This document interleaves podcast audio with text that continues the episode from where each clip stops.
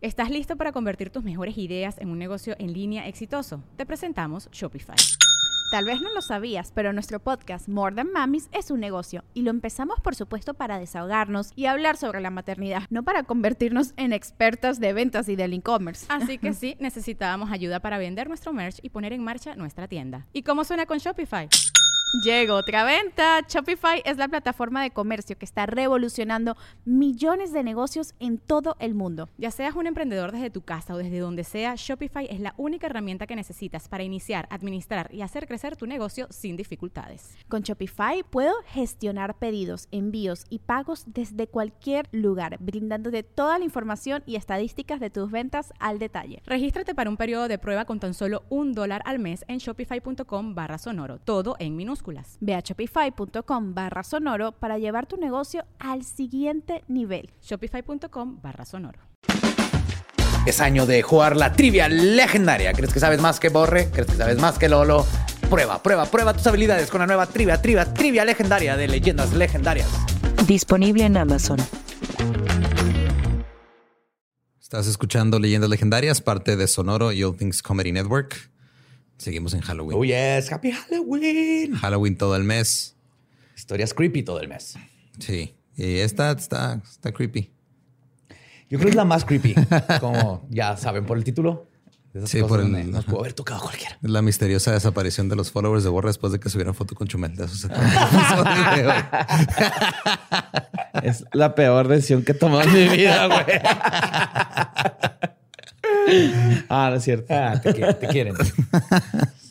Ah, eh, mira, aquí están. La historia está chida, nos lo pasamos muy bien. Entonces los dejamos con el episodio 138 de Leyendas Legendarias.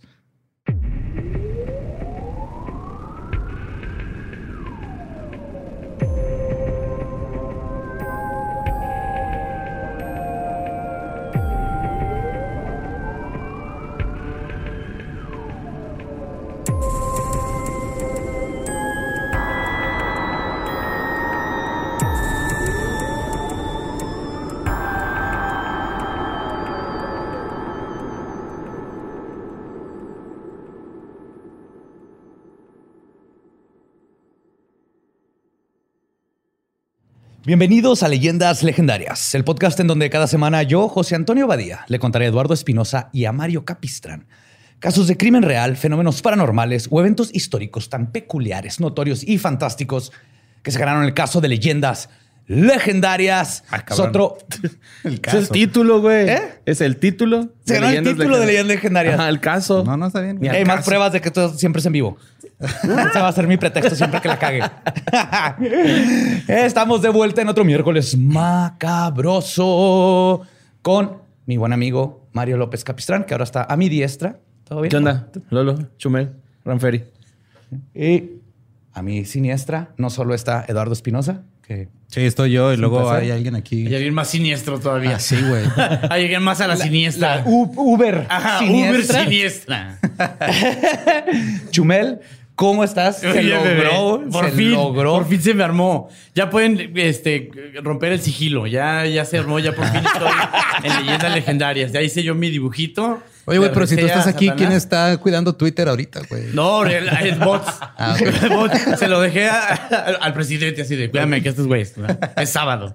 No, en los fines de semana como que no pasaba tanto. O sea, estaba padre. que- Tranquilo, todo el mundo descansa hasta Twitter Todo el mundo en fin de descansa. semana. Sí, ya está. Les eso el día libre. Es como día libre. como que- es como aguas internacionales. O sea, sí puede haber un pedo, pero es de, el lunes. El lunes ya le entramos todos. el lunes ya nos ver, Hoy es sin hashtag, el lunes. le Sí, el lunes ya, hashtag. ya peleamos. Exactamente. Pues el tema de hoy, espero les guste, también es otro tema que nos han Estoy pedido. muy emocionado. Cállense. Es que estoy en verga venía leyendo legendarias, perdón. Ya. Y, y más que nada en Halloween, güey, porque está- estamos Ya, ya. Sí, estoy puros temas Yo creepy, chidos, tenebrosos de Halloween. Y Pues ahí les va, güey. Así es, baby. Hay lugares famosos por estar embrujados. La Casa Negra en México, la Casa Winchester en los Estados Unidos y la Rectoría Borley en Inglaterra. Pero la verdad es que no hay nada más horripilante y tenebroso que una institución gubernamental. Durante una época de incertidumbre social y política en México, se erigió una verdadera casa de terror, cuyos fantasmas radican no tanto en los gritos desencarnados de sus ex habitantes, sino en el verdadero terror que es la segregación social, Ay, la no, incompetencia y la burocracia. Este edificio emblemático del México pasado es hoy en día un sinónimo de decadencia, tortura y marginación. Una institución creada para tratar enfermos psiquiátricos que cumplió tan mal su función que se le apodó popularmente como las puertas del infierno. Vale, madre. Hoy les voy a contar la historia de la locura en el manicomio general de la Castañeda. Castañeda, mamén. Está Oh, yes. No, no, no. Investigar esta historia estuvo eh, eh, eh, eh, épico. ¿Cuál historia es una banda, güey? Esa madre. Exacto. Vamos a investigar el hospital Caifán. Vamos a investigar la maldita vecina. Galletas, güey. Yo no lo. Es muy chilango conocer la Castañeda. O sea, como que acá en el norte no, no tiene cobertura, pero allá es todo el mundo. Ah, la Castañeda. Sí, está Sí, cabrona, y eso que ya no existe. Ya voy a llegar a eso eventualmente, pero ya no hay. Ya no hay rastros. güey. Nunca existió. güey. Sí. Era un espejismo. Spoiler. Pues sí, ¿no? Pues bueno, después de una dictadura de 30 años, Porfirio Díaz andaba con un pie afuera de la presidencia. Sugirió en su entrevista con Krillman que, y cito, México está listo para la democracia.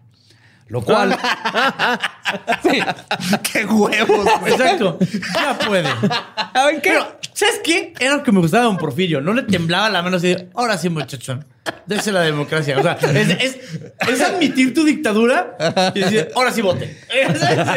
ya me Ya- casé con Ya no son Ya tan chavos, enseñé. chavos. Órale, vámonos. sí, a ya les votar. enseñé les decía pedo. sin rueditos, vamos. Ya les puse una máquina para hacer tortillas y les enseñé a leer. Ahora sí pueden votar. Ustedes denle. Pues todo esto alborotó las ganas de los mexicanos que buscaban un mejor futuro. güey. Y el porfiriato es un tema muy amplio y polarizante que me llevaría a cuantiosos episodios contar. Pero para este episodio, el contexto que necesitan saber es que esta época se caracterizó por la idea de, y cito, progreso a la europea. Díaz se creía tan francés que se blanqueaba con polvo de arroz y mandaba hacer edificios en la Ciudad de México para que pareciera París. Así, Porfirio Díaz comenzó a preguntarse si las mejores ciudades europeas tienen manicomios fenomenales, ¿por qué nosotros no? Es así como Díaz inauguró el Manicomio General La Castañeda el primero de septiembre de 1910, en medio de los desfiles y palmadas en la espalda, todo en el marco de los festejos del centenario de la independencia. Ok. O sea, Pero amo que ya tenía reforma porque reforma es parisino a cual más. Y lo dijo, ya tenemos el eh, Palacio de Hierro, ¿qué falta? El manicomio. Manicomio. Qué cosa más francés que un Creme le manicomio. No, pero aparte se me hace muy poético el vamos a inaugurar un manicomio Sí. para celebrar el centenario de la De aquí unas de palabras del primer paciente. Uh, y. Ya ves. Pues el día de la pomposa inauguración, cientos de burgueses fueron a dar el tour por las increíbles instalaciones. Los recibió una fachada estilo francesa. Perdóname, ¿qué año es esto? 1910. 1910. Ah, sí, el primer escenario. Sí, pues, Ahí viene el primer troleo. Pinche Chumel, pon atención, cállense. Los recibió una fachada estilo francesa cerca de las vías del tranvía, donde un par de rejas de hierro forjado permitían el acceso a este nuevo recinto, que te daba la bienvenida con un enorme letrero que decía Manicomio General. Jurassic Park. Genera. Qué gacho de esas puertas, ¿no? Sí, de esas de madera gigantes, güey. Te vamos a llevar con otros amigos. Así.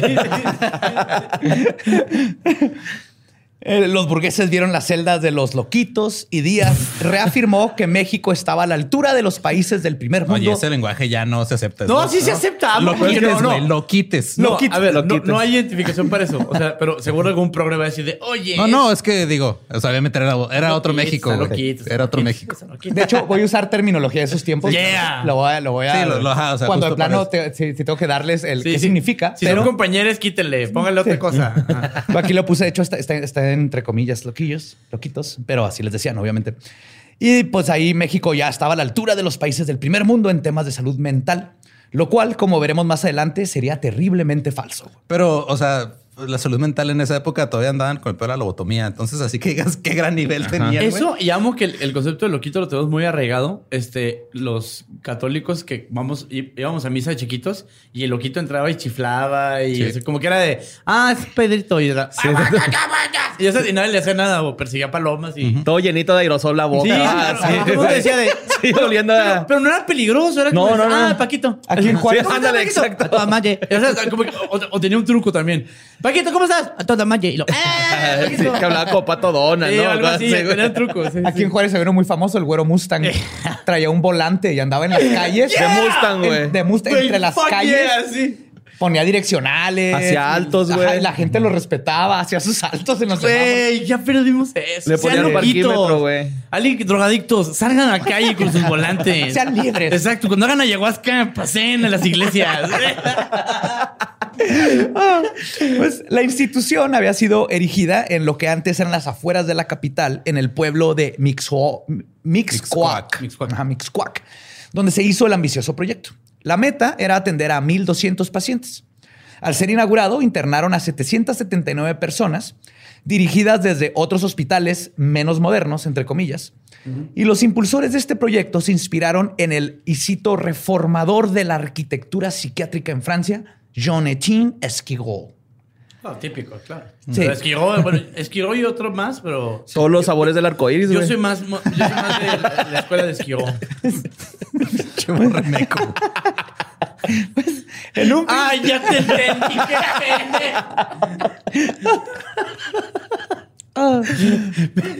Me compré un esqui- unos esquiros y un dubalín. Y un dubalón.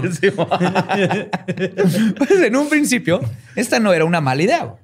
Antes de Skirol, de los Skittles, Hay que decirle esquiros ya, sí, güey. antes de los Skittles, los manicomios se parecían más a una cámara de tortura de la Santa Inquisición. Esta nueva arquitectura proponía crear un espacio que disminuyera la sensación de encierro, analizar y catalogar a los pacientes según sus síntomas para un tratamiento más especializado y brindarle a los internos una vista más agradable. Entonces era un avance, porque Sí, antes nomás chido. era loco, va para este Para castillo y madre. ajá. A los iban y hasta los aventaban a la naturaleza, ¿no, güey? A que se perdieran y. O se sea, como más ahí. humano, ¿no? Como un espacio digno. Sí, ahí. y- y aparte- Es que Skittles lo hacía bien. Sí, por ejemplo, Skittles fue, fue el que determinó los diferentes tipos de melancolía. Nunca se te olvidar. Es decir, el diseñador de Esquiró. Ajá. Pero de hecho, había una noción más insidiosa detrás de este nuevo y progresista sistema de salud mental. Como dijo el antropólogo Roger Bartra, y cito, así como el gran mito de la antropología en el fin del siglo fue el del salvaje, la naciente psiquiatría creó el mito del loco. En estos tiempos, el llamado loco era un mito compartido tanto por los científicos como por las familias de los mismos. Y cito, si bien en cada momento histórico impera una noción de locura, a partir del siglo XIX, cuando la medicina se hace científica, el mito del loco se construye en términos biológicos. El enfermo mental existe de facto, pero las ideas sobre él, sobre la locura, cambian con el tiempo. Y en estos tiempos, la locura la definían dos cosas, la clase social y la moral.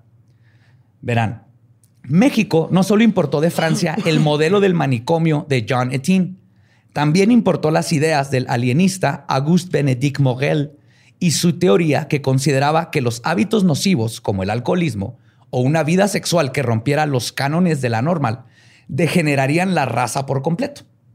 Y cito, estos a su vez tendrían hijos imbéciles que no se reproducirían. De manera que los pujantes proyectos de nación en el mundo occidental se preocuparon por el loco en tanto amenaza para los objetivos modernizantes y civilizatorios. Eso que dices como del, del tema económico es muy claro. O sea, es eh, Nerón, que era un desequilibrado mental y quema la ciudad, pero es el rey. Entonces, como Claro, le dice, ajá. ah, es que es muy excéntrico, ¿no? güey? Sí, Está- ajá, cuando- cuando eres rico eres excéntrico, güey. Cuando eres sí, pobre eres loco, güey. Ajá, justo.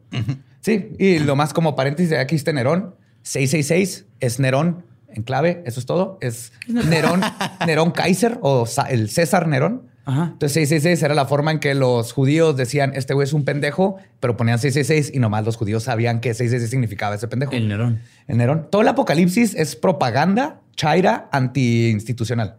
Cámara, güey. El dragón de siete cabezas Sí, con sí. siete coronas era el imperio romano con siete emperadores y sus siete coronas y que va a caer y está madreando. Eso ¿Ah, es sí? Era la cartilla moral de López Obrador. ya entendí todo. Perdón, Chayos. Híjole. Va, no, perdón.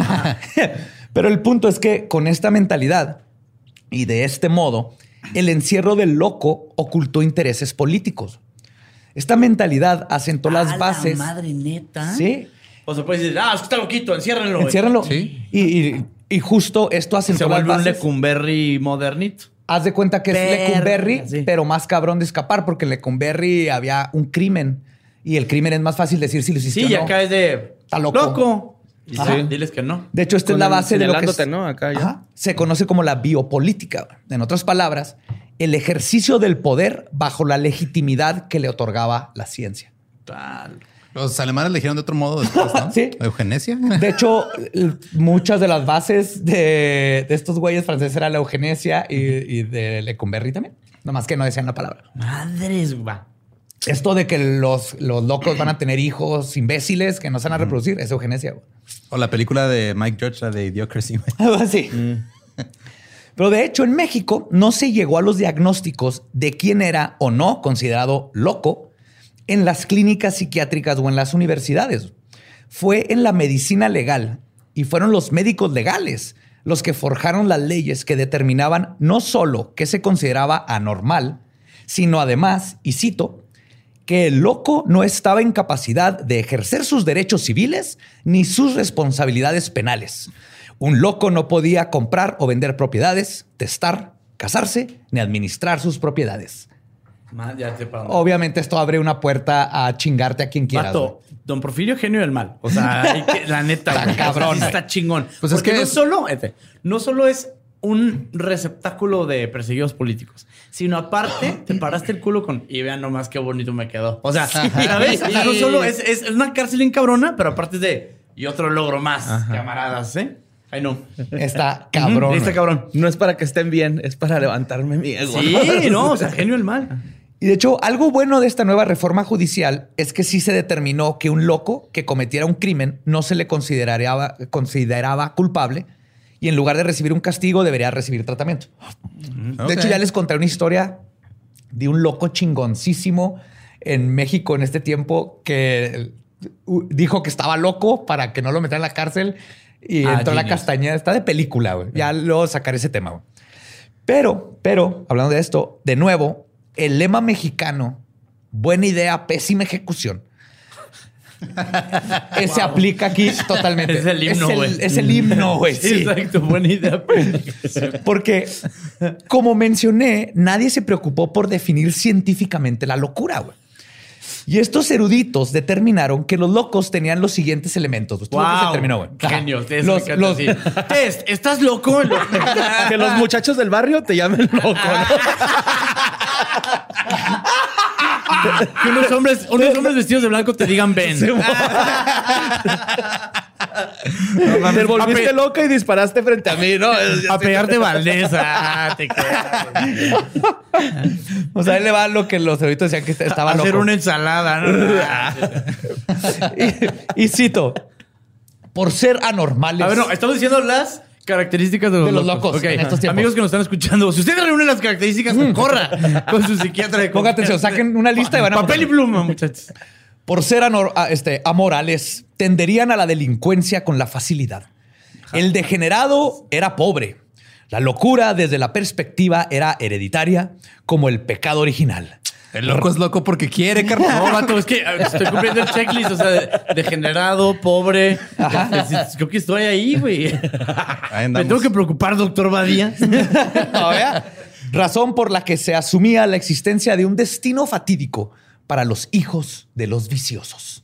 Ah, ah, sí, soy hijo. Entonces, básicamente, Solo, solo a, mi, a mi Eres familia. pobre, vicioso y pues tus Y- hijos e también hijo van a de ser. viciosos, no o hijo de no vicioso. conoces a mis tíos, Entra o sea. todo, güey. Por lo tanto, encerrar a los degenerados era una manera de cuidar a la sociedad, güey. Y es como ellos lo veían. Es que todo un loco, un alcohólico, un güey. degenerado, alguien que tiene mucho sexo, está eh, haciendo menos a esta sociedad. Y ahora hacen podcast. Y esto es por ustedes, gente. Lo estamos haciendo por toda la sociedad mexicana. protegerlos. Para protegerlos, que vamos a poder votar. Por fin nos dieron permiso. no, Porfirio. Sí, mira, van a poder votar, pero quieren que vote ese güey, neta. No, mira, yo, lo, Véanlo. yo lo guardo. Bueno. Paquito. Así. Ajá, sí, sí. Pero esta definición que les acabo de, de- de decir, güey, Amo que la, la definición que acabo de decir es de persona normal. Sabes, sí, güey. adicto al sexo, pobre, ya sabes, a- al vicioso, güey. Es como de, güey, todos tus compas. Millennials dicen. yo, sí. yo ayer en el jugando yo, Cyberpunk. yo siempre. Así, se, se, se voltean a ver todos oyendo el podcast de. Pues es un poco la castañeda. Pues todo esto aplicaba al menos de que fueras de clase alta. Entonces solo tenías nerviosis, neurosis, histeria o melancolía. ¿Qué? Yo creo que es nerviosis. Nerviosis está bien Es bonito. el nombre de mi banda. Pues según el doctor José Olvera, quien estudió este trastorno ampliamente, y cito, los neuróticos no eran pobres, más bien pertenecían a la clase suprema y adquirían la enfermedad por imitación o por la funesta influencia de los libros. Güey, o sea, ya que empe- empieza diciendo de clase. influencia de los libros, O sea, güey. esa es la, la segunda. La primera es empezando por llamarle clase suprema. güey. Y no son pobres, no, no, No son defini- pobres, No, ah. no, no, no, no, No, no, no. no, no, no. Clase suprema. Clase suprema. Wow. Otro médico que trabajó en el hospital San Hipólito, que era uno de los hospitales de donde la gente terminó yéndose a la castañeda, agregó en 1887, y cito, las neurosis son propias de la sociedad moderna, ya que los grupos indígenas, al carecer de novedades y estímulos fuertes, no alborotan sus pasiones. o sea, ellos... Exacto. Como no tienen tele, o sea, no o sea, saben. Exacto. es que no tienen TikTok, entonces no les puede dar no has. Squid Game, güey. No me vas a entender. Ellos tienen esquizofrenia. Ah, y es como la de amistad es amigo, ¿no? Ella ha sido. ¿No? Eso me da nerviosis ahorita. Sí, ¿no? güey. Sí. Y en la práctica, estas dos posturas se veían de la siguiente manera. Son dos casos verdaderos. Si eras, por ejemplo, una mujer de 24 años, soltera, y tu hermana te acusaba de, y cito, ella siempre fue de temperamento muy nervioso y bilioso, siendo muy afectada a la lectura de novelas, a la música, el canto, el cine y deseando figurar como artista pues estos deseos la hacían impresionarse y posesionarse de cientos de actos que la hacían romántica. Motivó, motivó su desequilibrio cerebral, una decepción amorosa causada por ánimos injuriosos. También sentía afecto por pintar. Wow. Yes. Hoy le Esta conocemos, hoy le como Instagram. Oye, hoy todo eso es Instagram. Artista, modelo, pinto. Esta mujer terminó en la castañeda. güey. ¿Por eso, eso era locura? ¿Qué digo? Eso era, era, era neurosis. Ajá. O sea, era querer ser famosa. Bueno, ajá. Pues era querer ser una. Tendencias artísticas, Tendencias sí. artísticas y querer ser una mujer independiente. Y que ser una mujer independiente. Que de hecho, aunque toda una injusticia y muestra de otra gran inequidad en existencia, porque él era este, el mujer y de ese fue todo otro problema. Pero ella, por ser de clase alta, a este tipo de pacientes se les daba de tratamiento ir a un balneario con aire puro y comida saludable. Claro. Pero lo que no entiendo es por qué dicen que esto Oceánica. era, o sea, como que un reflejo de lo que hacían en Europa, güey. Si sabemos que en Europa cuando alguien quería pintar, le daban un país para que hiciera un cagadero. si tan solo lo hubiéramos apoyado en su carrera. ¿no? Consuman local, evítense un dictador. Comprar- comprarte de tianguis. Comprarte de tianguis, así, porque puede salir muy mal ese pedo. Malditos judíos. así. Tal vez es la época. Esto fue, creo que poquito antes.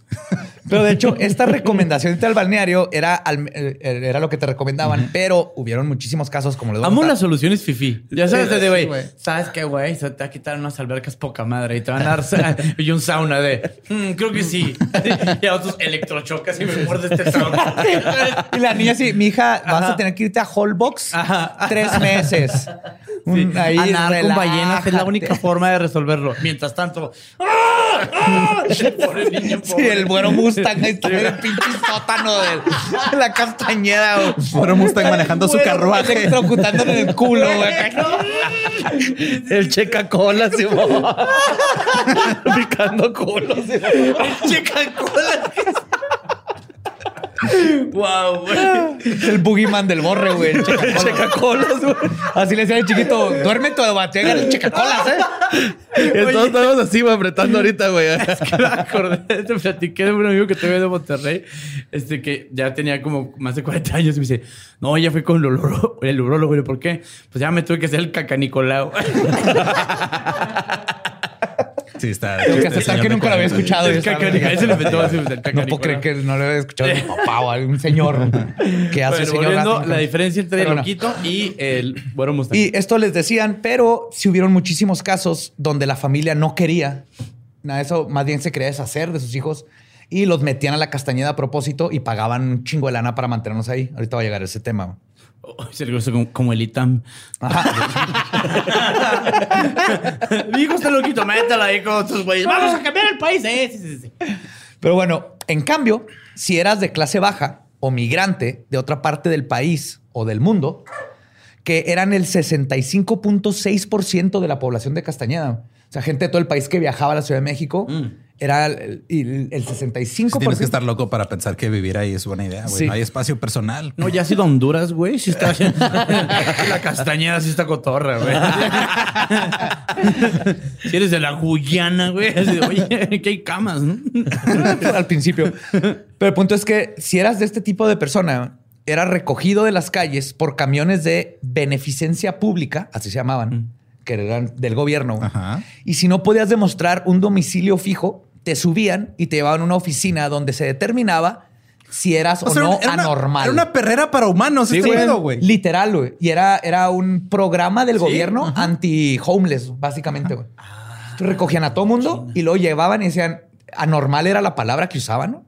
Si eras anormal o determinaban que eras anormal, te mandaban a la Castañeda, donde ahí te diagnosticaban a huevo con patologías como psicosis alcohólica, Jalo. toxiconomo, este, toxicomanía, Jalo. demencia, ajá, La demencia, que luego se catalogó como esquizofrenia, que a su vez incluía desde hablar incoherencias, y por incoherencias se, re- se refieren a si tú le dices algo que el vato considera que estás diciendo incoherencias, Ya valió. Ya valió.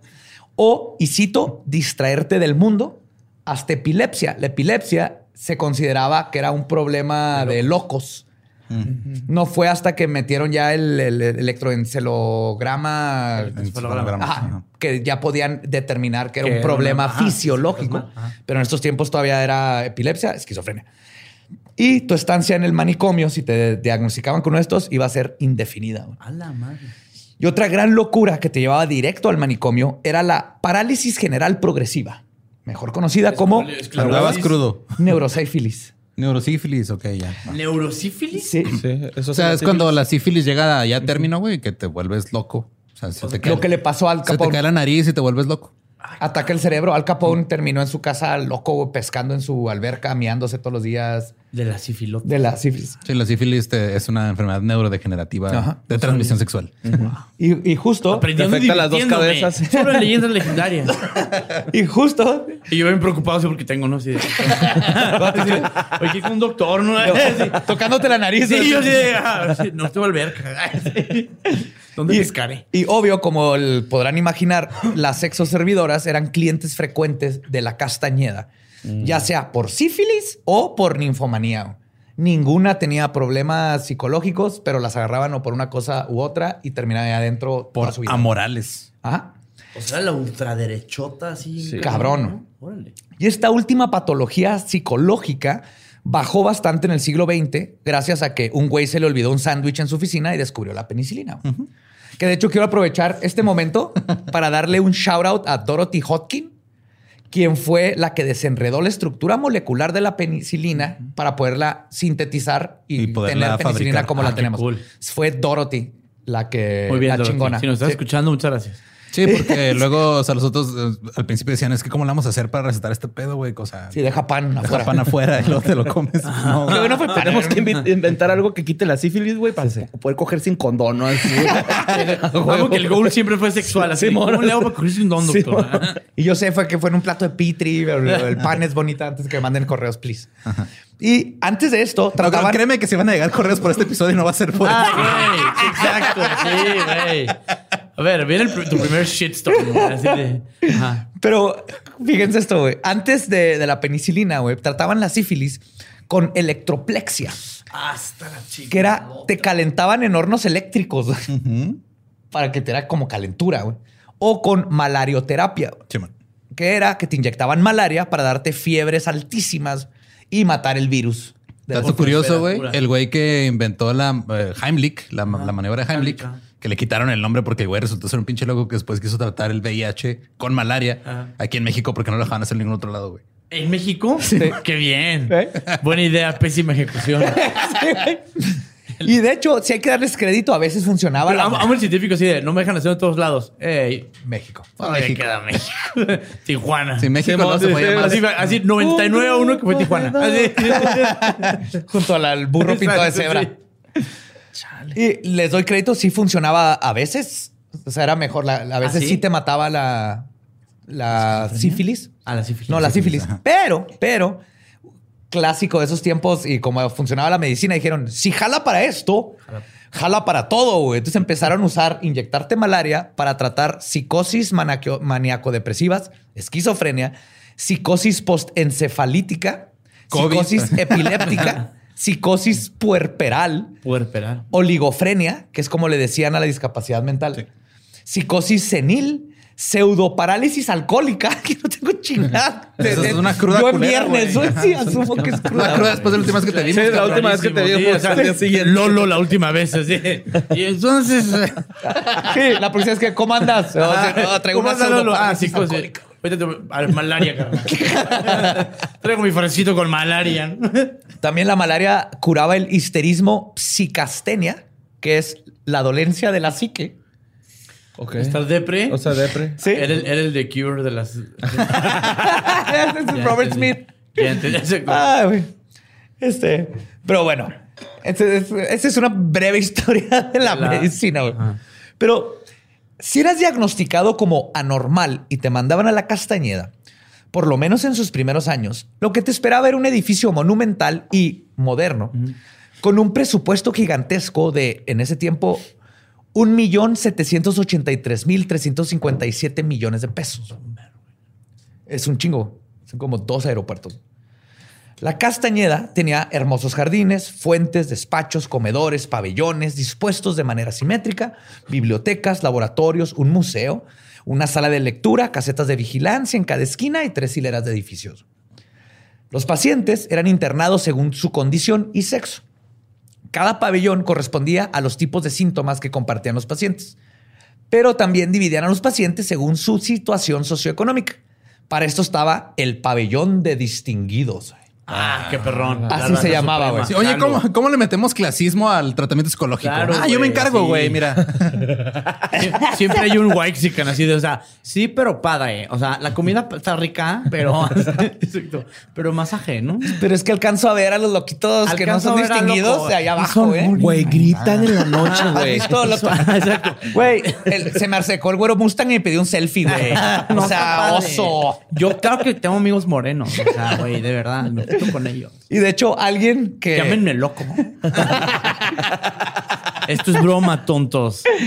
Fun fact, alguien que es distinguido, pero no estaba en el pabellón de los distinguidos, era nada más y nada menos que el papá de Juan Gabriel, güey. Ahí Güey, apenas ¿no? te decir eso jugando, güey. Juan ¿Qué? Gabriel otra vez, güey. Sí. El papá de Juan estuvo O ahí. sea, la- ah, claro, es que la, la castellana nos toca hasta acá. Ajá. Del papá de Juan Gabriel. La historia dice que estaba quemando Unos- hierba. Ajá, un- unos. Un, un- ajá, no, o sea, no. Agustín, Agustín.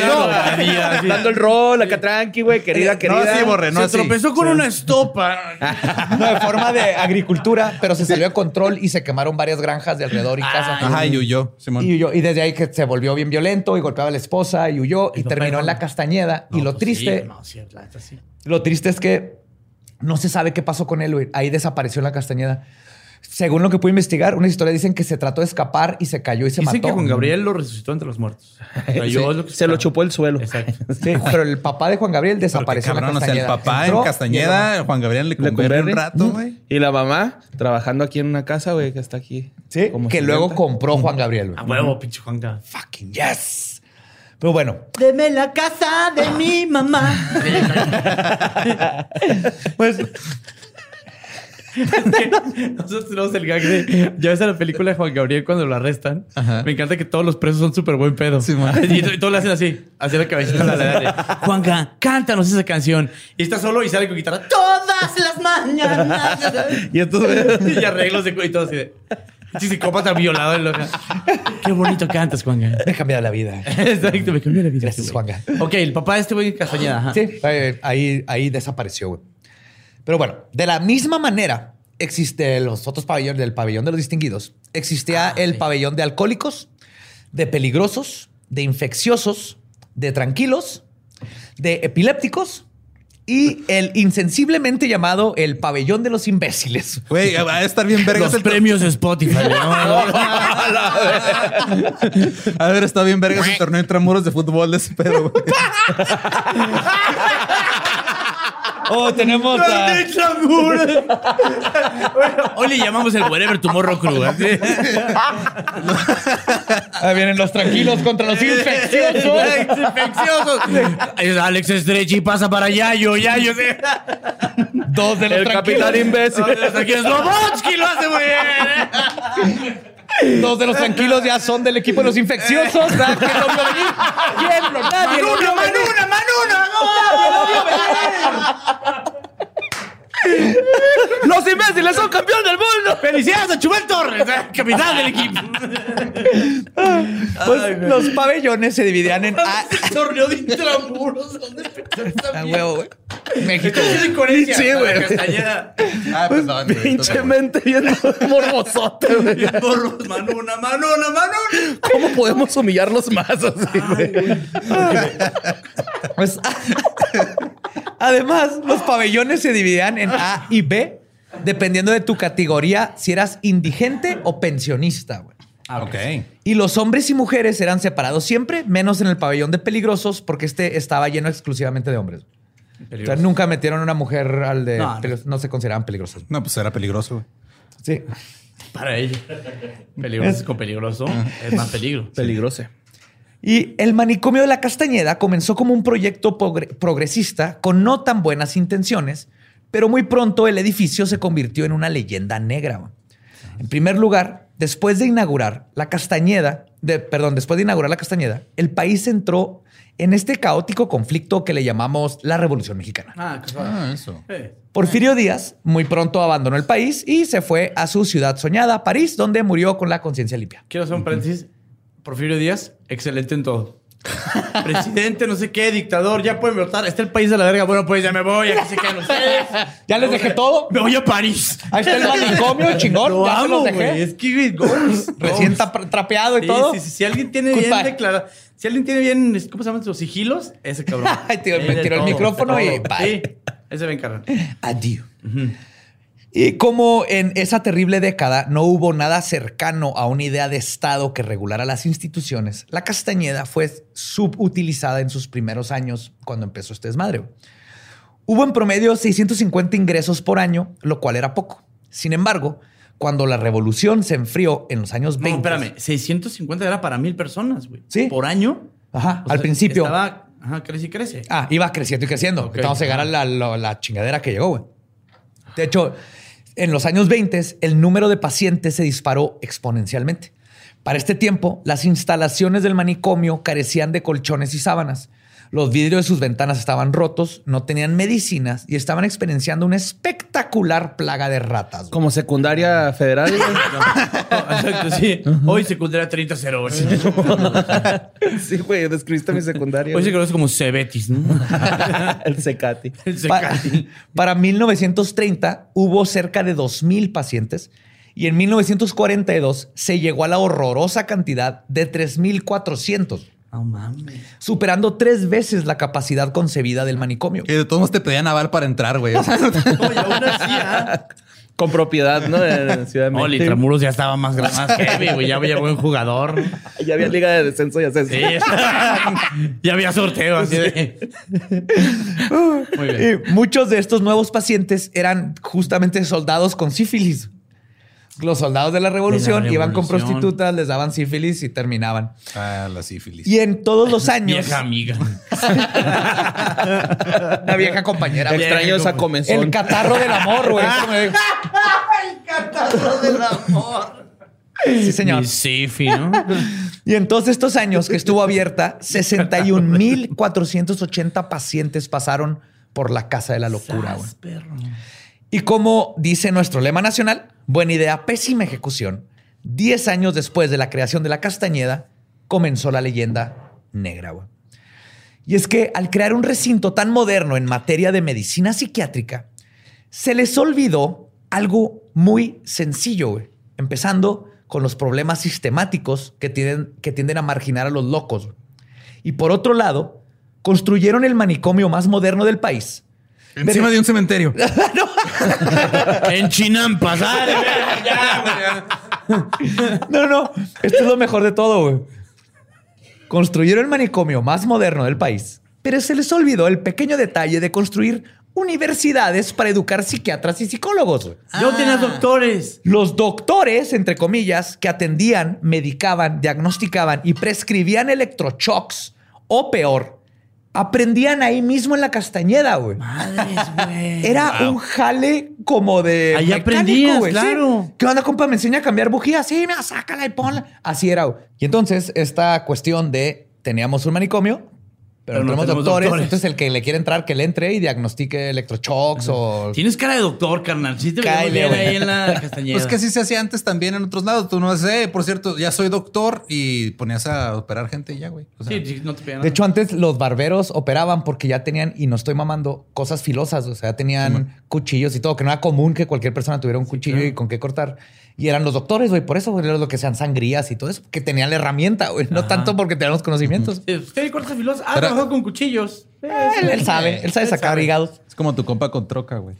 Pues todo este desmadre, muy pronto, y gracias a los periódicos amarillistas, hi- hicieron que la Castañeda fuera asociada con, y cito, abusos, hacinamiento, hambre, enfermedades, infecciones, suicidios, muchos locos y pocos médicos, y un insalubre depósito de despojos humanos. Muchos locos pero- y pocos médicos. ¿No se llama así el reboot de Cándido Pérez? Sí, sí. Muchos. Badir Derbez en muchos locos y pocos médicos. Nacho Zarat de la Torre, güey. ¿Eh? Es Zarat de la Torre, Cándido No, Pérez. no, pero en la película que estoy. Ah, ok, ya, perdón, perdón, Oye, pero pues había, había pocos doctores porque acá cualquier güey que señalaban metían, ¿no? O es sea, que no, no, no, no. hacían universidades, güey. Ajá, no había universidad. Entonces, él- a veces iba gente que decía y se metía y le daban chance de aprender a ser psicólogo No los mientras culpo porque electrocutaba ese güey pues es un vato con... A ver, vamos a buena voluntad, queriendo decir como de, Claro, pues ajá. quiero apoyar a esta bandilla, ¿no? O sea, Simón, nada más que sí, el, o sea, el- sí, es el- irresponsable, pero pues es lo que ajá, ajá, Simón. Tenías que haberlos preparado, Muy, pero me- no muy mexa, hiciste. así Simón. pues es lo que hay. Te digo, Sí, así buena idea, como- pésima ejecución, güey. Primero armamos algo, así como, ¡yay! Vamos a independizarnos. Y luego terminamos, ¡ah, la verga! ¿Y ahora qué chingados? Vamos hacemos? a... Leyes. ¡Ey! Mi rey, regresa, porfa, la cagamos. esa foto yo la relaciono mucho cuando está este Francisco Villa con Zapata en la silla presidencial. Ese momento que después de eso, de... Y fue... ¿Y ahora qué? ¿Y ahora? Sí. De, yo tengo un compa que se llama Felipe Ángeles, no se preocupen. Él tiene un carnal que se llama Venustiano Carranza. Uh, sigan sentados. Todo va a estar bien, güey. Vamos a Todo la va a foto, estar- a todo va a la estar bien. Ahorita vemos. Fue como cuando liberas a todos los animales de circo. Ajá. Simón. Así será en México, ¿no? Así que todos los animales son libres. ¡Yay! ¡Viva! Qué Aquí hay, un, aquí hay un zoológico en Juárez que siempre le estamos dando ayuda y así porque el- Sí, pues son adoptaron todos los animales del San George. Fun fact de Chihuahua, en Ojina- en Ojinaga, Chihuahua, se robaron a Caroba, la vaca patinadora. Vino un circo. ¿Qué, qué, qué, que qué, tenía- qué vergas, güey? ¿Existe eso Había un circo que había un circo que era el circo de Caroba. No, el circo de ruso de Moscú, algo así. ¿Te acuerdas? Y decían, Caroba, la vaca patinadora. Caroba es leche en ruso. Le ponen unos patines y la vaca este, ¿De patinaba. cuatro? No sí, sí, seas cuatro. mamón, Cágate con esto. Un ranchero Kickflips acá se y la la chinga, güey. No, no, no. En patines, patines, de en hielo. patines. De hielo. Ah. Se la chinga. No, Ah. saca porque es una vaca y se la roba. Y entonces se le pierde. Busca, o sea, ponle patines a todas las vacas en Ojinaga, güey. Ojinaga es un territorio ganadero. Entonces se encuentra la única que puede patinar, bro. ¿Es en serio? Es en serio. Hicieron un... Fun fact 2 de Chihuahua. Pues la que recorrió culote, ¿no? Unas el mundo en piernotas, bicicleta. Aquí lo robaron su bicicleta. Nunca vengan a Chihuahua. Ay, güey. güey. man. Sí. Güey, perdón. qué verga hacer ese, Sí, ese, ese audition. Ajá. Vaca número 326. ¿sabes? No, se partió la madre, no es. Sí, o sea, no, es la cenicienta, pero con vacas y patines. ¡Exacto, güey! ¡Es ok, perdón. Ay, güey, qué bonito es Chihuahua, güey. Sí, sí. Pues, bonito es chido. Después todo castaña. desmadre sin, sin, sin doctores, sin dinero y todo, güey. Eventualmente, todo se fue a la mierda, güey. El suelo del manicomio pasó a ser una melcocha nauseabunda de porquería humana. El piso de madera que lo cubría se pudrió, estaba lleno de hoyos donde vivían las ratas, no había baños que funcionaran y los pacientes tenían que hacer en donde fuera. Quitaron los colchones y las camas para poder meter más pacientes. Y también tenían que cargar con botes amarrados con un mecate alrededor de su cintura que fungían como plato, güey, donde le servían pan duro porque no había platos. Madres, güey. Sí, de hecho hay una historia de que cuando iban visitantes, las mujeres el de los segundos pisos bajaban con un hilo latas o así para que el- los visitantes les aventaran pedacitos de pan que volvían a subir, güey, para tener algo que comer. güey. Y la situación era tan precaria que en un punto los guardias, las guardias, perdón, estaban a cargo de un solo doctor que se llegó a encargar de 3.300 enfermos. Ay, güey. Uno solo. Y las guardias eran de 24 a 72 horas y era un solo doctor, entre comillas, porque eran estos doctores que se entrenaron ahí mismo. güey. Y los tratamientos que eran también súper experimentales. De hecho, para allá voy. Ahorita voy a llegar a eso. Pero la decadencia no solo implicó la arquitectura del lugar, sino también los cimientos psiquiátricos del recinto. Uno de los tratamientos favoritos eran los llamados baños de tormento, güey. Comunes en cualquier manicomio del mundo en estos tiempos. Terrible Que- branding, por cierto. ¿eh? O sea, Sí, Terrible branding. Marketing, ¿no? Que obvio, esto que estaba pasando en México con este manicomio pasaba en todos lados. Se usaban. Ahora le llaman Sport City, ¿no? Ahora es CrossFit. Ahora es CrossFit. Eso te va a ayudar, carnal. Activa la circulación. Sí. Está el mamado dejándose hacer de todo. así. Pero sí, esto del manicomio que le estoy contando se usó igual en Estados Unidos para reprimir que en Europa, que en todos lados. No más. Sí, terapias de shock. Ajá. Terapia de shock y también esto de este, segregar a la, a la sociedad y todo era algo mundial. O sea, no, no, no lo inventó México, lo, lo Estábamos de importó. moda. Estábamos de moda.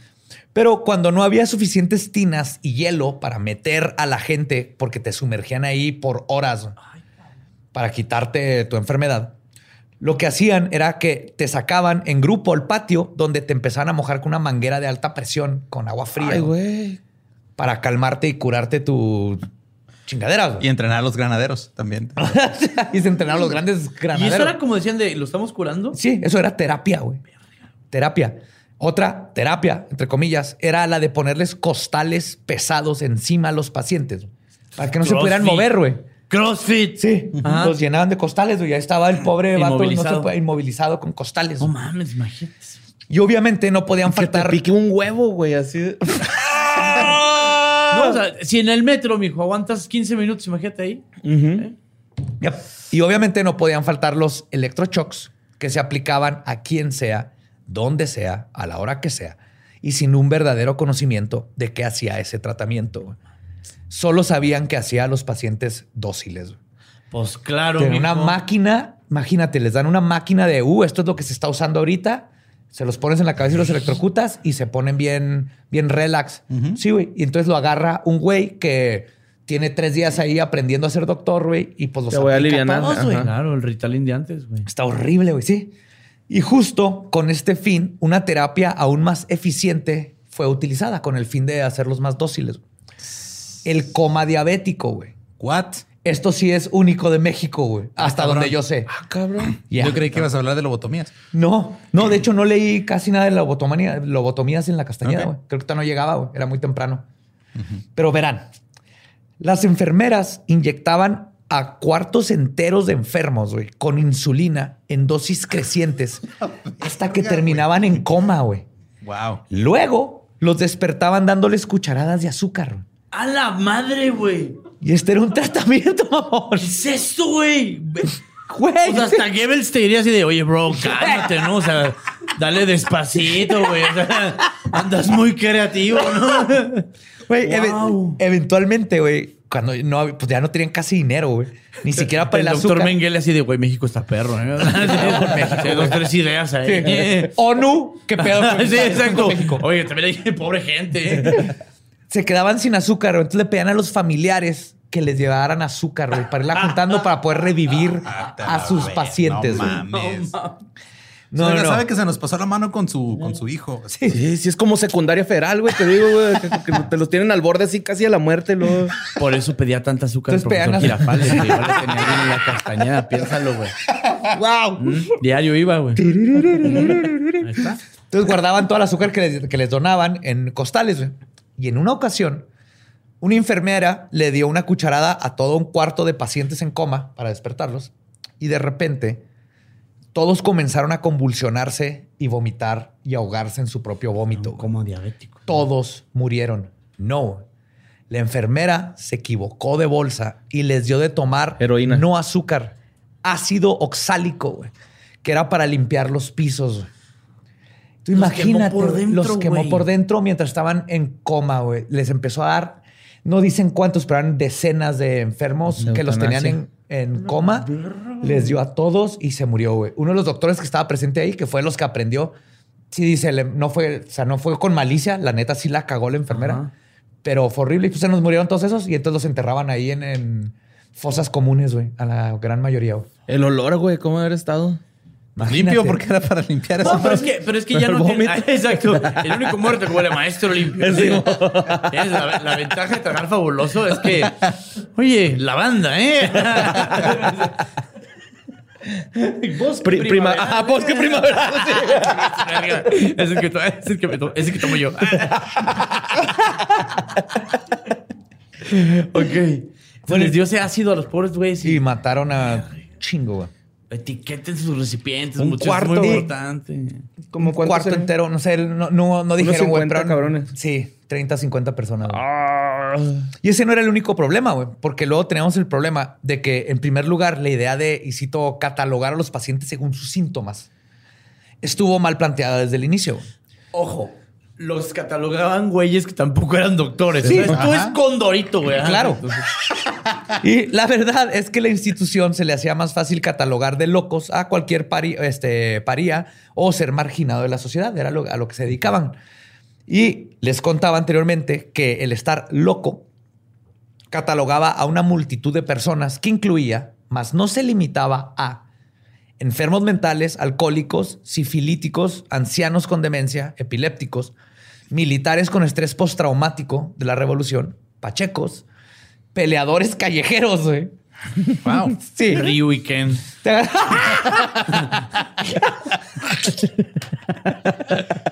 En la castañera.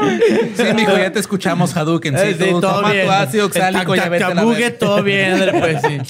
y este, este es Fun fact, yo discriminaba al niño que le decía a Buget. A bucket. Es Hadouken, estúpido. Hadouken. Oye, y este, este me encanta, güey. Este, este también. Ah, ok, peleadores callejeros, sí. Y cito, hombres melancólicos frente a la bancarrota. Ay, pues, ¿cómo chingados no, en la castañeda, güey. Así está gacho. Ahí sí, ahí sí se va buena parte de mi edificio, güey. Sí, la neta. Sigue eh, también niños con Un saludo a los de máquina 501. Eh, niños con retraso mental, mujeres histéricas, lesbianas, trabajadores sexuales, heroinómanos Lesbianas. y uno, sí, lesbiana era Ah, trastorno ya, mental. bueno. Y uno que otro que estaba convencido de ser Napoleón Bonaparte o Benito Juárez, güey, que era el punto cero uno de los que estuvieron El en la güero Castañeda. Mustang. Y el güero Ajá. Mustang. Y pues por la Castañeda pasaron personas de todo tipo, güey, ricos, pobres, clase media, hombres, mujeres, ancianos, niños, capitalinos, chingo de provincianos. Soñó canción de residente esa madre. Chinos pobres, capitalinos, todos ven el mismo destino. no hay Loco. nadie como tú. la castañeda. Me vuelvo loco, no tengo barrera. Pues, pero toda esta gente que estuvo en el manicomio un par de, hubo gente que estuvo en el manicomio un par de meses o el resto de sus vidas. Hubo quienes se lograron escapar de la Castañeda. Y según los datos, el 60% de los escapes están catalogados como, y cito, no regresó el permiso. O sea, les daban Exacto. permiso. ¿Puedo salir al baño? Sí, claro. Güey, el, el vato que les digo que está- pendejo. Estoy bien el vato que les digo que les voy a contar su historia porque la descubrí está bien. Y el Chapo haciendo un túnel ahí bien perrote. Así, este que, No, no, no. Voy rápido por unos chetos. ¿Quieren algo? Ahorita regresa este loco. Este Deme vato- dinero- deme dinero de mentiras. Este vato les pidió chanza para ir a trabajar, güey. Porque le, dio sífilis. Pidió chanza para ir a trabajar para poder pagar sus antibióticos. Ya había penicilina. A mí sí me convence. Y le dijo, yo puedo ir a trabajar para, para tener lana para pagar mi, pen- mi penicilina. Yo Le un dijeron, pendejo "Simón". y diría, sí, güey. No, y sí fue, y en una de esas dijo fuck you y se peló de nuevo, Sí, güey. claro. Pero ese era el Sí. tipo de cosas que pasaban. Pero imagínate, Pero güey. si te dicen eso, dices que sí, güey. Así de, güey, no tenemos lana. Yo estoy más o menos bien de la cabeza. Sí, ¿puedo- todavía aguanto, güey. Ajá, Tira paro. me- me sí, puedo yo mi- Simón. Ajá. Sí, yo también. Ah, claro, güey. No, mira, te paso el número de un compa, güey. Pero está- sí regresas, ¿verdad? Claro. Claro, sí. ¿Verdad, Pony Invisible? Y muchas personas fuera de todos los que entraron, salieron, se murieron, obviamente terminaron con sus propias vidas después de no soportar las terribles condiciones en las que se encontraban. Era súper común el suicidio, güey. Súper común. Y como dice el autor Andrés Ríos Molina, y cito, todos tenían algo en común. Su entorno social los consideraba locos y además merecedores del encierro. Los muchachos del barrio. Ese era su, llamaban su único crimen. güey. le llamaban Liberación lo tenía muy claro. Pero Estaba en el nombre. ¿sí?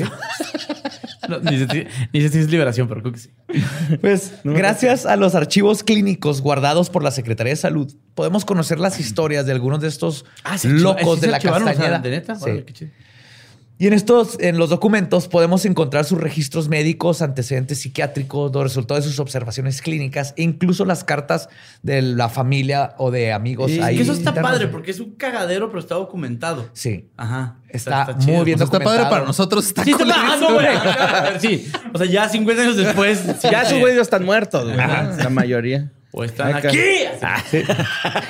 Y también se conservan cartas escritas por los pacientes de la Castañeda, muchas de las cuales generan Acabaron en, Caizón- en canciones de Caifán. Muchas de las cuales generan patetismo al lector, pues en ellas los internos pedían que se les diera de alta. Eran la gran mayoría. En estas cartas se manifiesta el abandono de muchos de los pacientes que se quedan sin seres queridos tan pronto como son internados. Tal es el caso de José, quien ingresó a la Castañeda por su alcoholismo en 1911 y estuvo ahí hasta su muerte en 1937. Ay, cabrón. Le gustaba pistear, güey. Todos los años, Entiendo. José. Todos somos José. Sí. Hashtag de este programa. Sí, todos somos José. Por eso hubo un José José que en su honor Doble. un chingo, güey. Doble. Si quieres pistear, güey. la- las Yo dos pistear toda mi vida. Me voy a ir carnal. por esa pinche causa, Exacto, José. sí.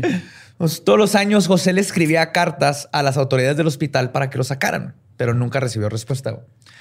Después de su primer año en la Castañeda, José escribió y cito, vuelvo a insistir cerca de usted, como director que es del establecimiento manicomio, que está a su digno cargo, sirva usted, tomar algún interés a mi favor, a fin de remediar en cuanto sea posible mi situación actual, que no se puede prolongar indefinidamente, con prejuicio a todos mis intereses y mi persona en general. Y en esta reclusión, a que he sido arbitrariamente reducido. Lo dejaron en visto, güey. Nunca Güey. Eso no es un borracho, güey. Eso No. es Eso- Edgar. Poe, cabrón. Sí, güey. No es un loco, güey. No es un anormal. ¿Qué güey. tiene? O sea, yo jamás he, estado- he sido tan elocuente sobrio en mi vida. Exacto. No, y es que ontas, ya sabes. hasta, ahí llega, hasta ahí llega mi prosa, ¿no? no. Y, y entre los archivos de la Castañeda también se encuentran misivas de las familias, de las familias que buscaban a toda costa evitar que los internos salieran, güey, lo que Esos eran los, muchachos del barrio. De, no, ¿se está de acuerdo? Sí.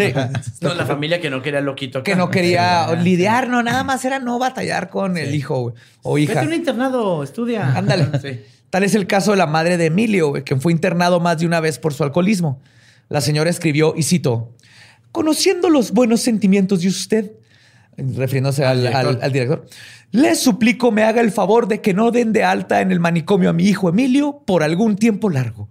Pues de lo contrario se expone toda la familia porque en cuanto toma una copa de licor se pone loco y como en la casa somos puras mujeres temo una desgracia.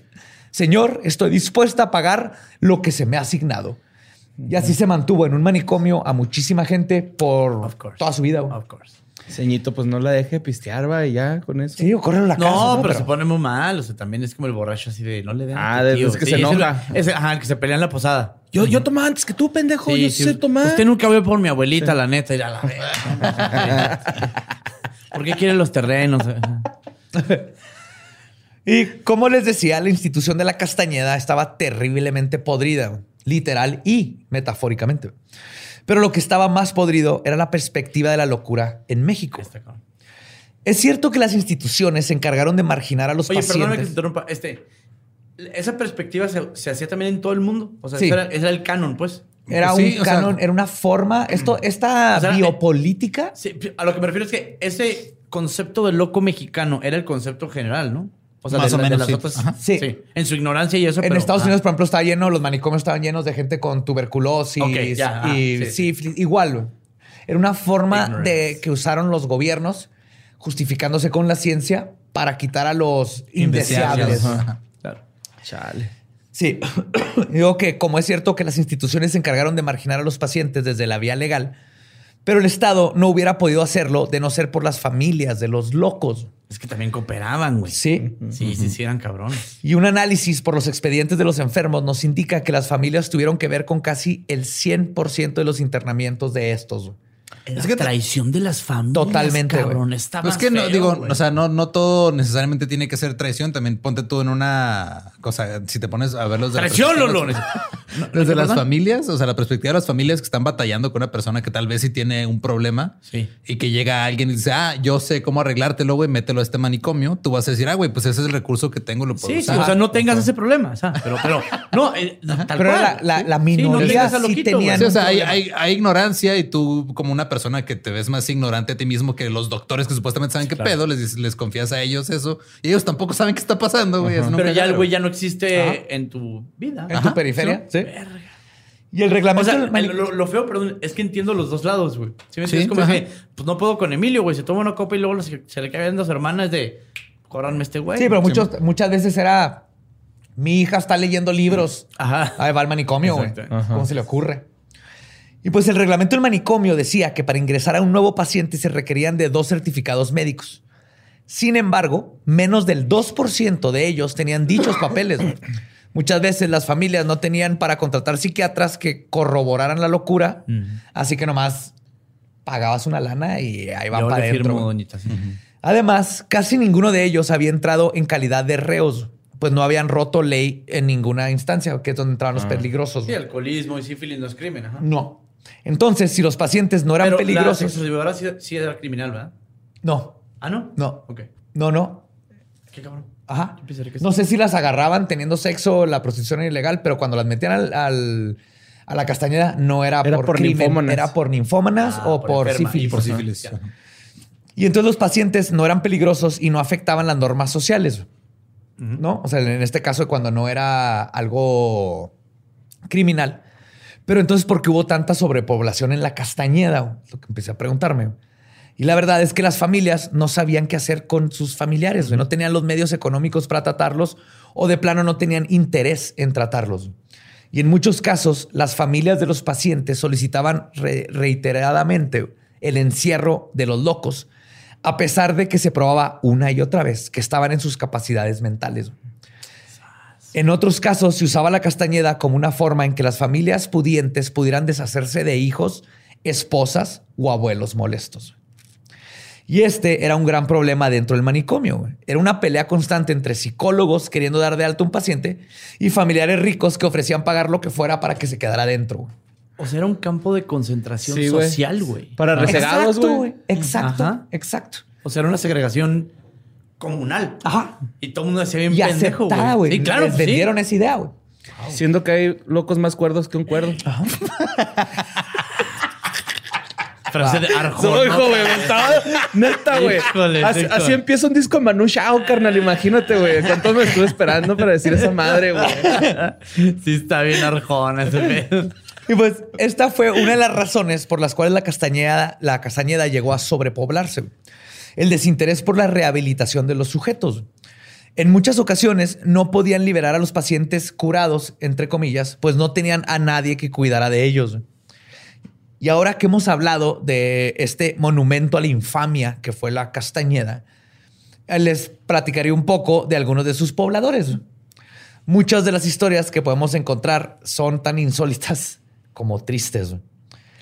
Como les decía al principio, cuando abrieron las puertas de la Castañeda, trasladaron a varios pacientes de otras instituciones psiquiátricas, específicamente a 350 hombres del Hospital San Hipólito y a 429 mujeres del Divino Salvador. La mayoría de los pacientes eran oriundos de la Ciudad de México. Y, de hecho, el 70% de los internos originales murieron después de tres años de encierro, en gran parte por enterocolitis, que el- te puede dar por salmonela o diferentes infecciones intestinales, neumonía, tuberculosis, cirrosis, disentería, hepatitis, meningitis y pericarditis. O sea, desde el principio estaba... Todo el menú. Y no se sabía del pasado de ninguno de ellos, pues no existían expedientes que indicaran qué tenían, cuánto tiempo llevaban internados, ni cómo había sido la evolución de sus síntomas. Nomás ahí estuvieron encerrados, de repente se nos murieron, sorry. Y para completar tantas incógnitas biográficas, los médicos tenían que confiar en lo que los pacientes contaran verídicamente en sus propias historias. Les preguntaban, ¿y tú por qué estás aquí? ¿Qué, tu mamá qué te dijo? ¿Y qué te duele? Y eso es casi todos los reportes. Vienen casi de directo. Del paciente. First person POV. Ajá. Por ejemplo, está el caso de Ángel, quien ingresó cinco veces a San Hipólito antes de estar en la Castañeda. Cuando abrió el manicomio en 1910, lo trasladaron al pabellón de peligrosos. San Hipólito era una institución mental, pero no como la Castañeda. Ajá, exacto. Era como hospital slash manicomio. Sí, pero no este sí había- era todo manicomio. Ajá, for- no había una especialización. Ya. Se lo pasan en 1910 al manicomio. Ángel era una persona educada y que escribió su autobiografía y había escrito varios poemas. Ángel cuenta en su autobiografía que salió, y cito, de Gilotepec a los 15 años en busca de trabajo.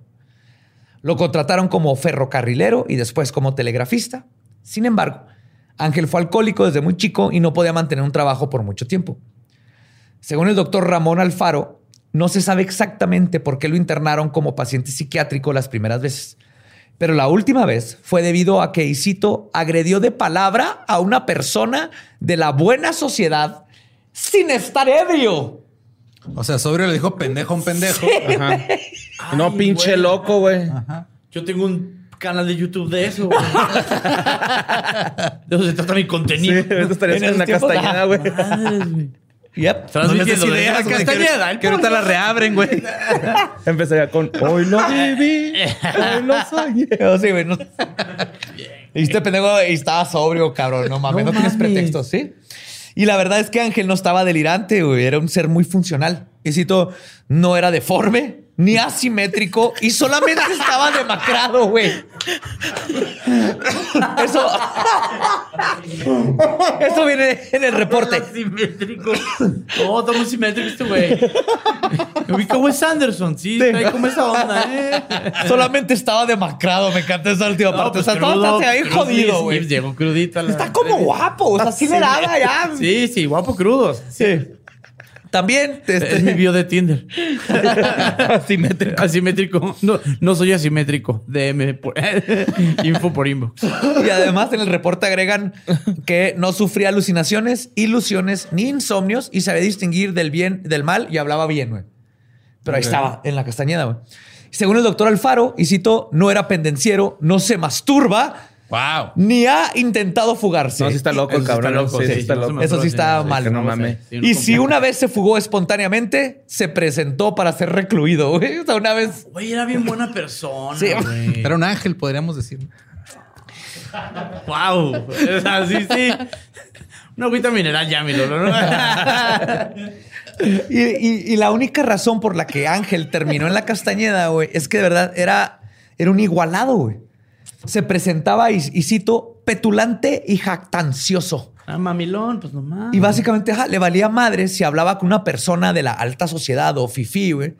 Y Ángel, sin pelos en la lengua, exigía las cosas sin importar con quién estaba hablando y era honesto. Y eso era suficiente para que fuera un tipo de esquizofrenia, como hablar diferente que la respeta realidad, los no respetar. ¿Cómo es que no, no, su respetas la jerarquía social, Sí. hay tabla. Y a pesar de que todo apunta que Ángel no estaba loco, se volvió loco en la Castañeda, güey. Y esto es lo triste. No.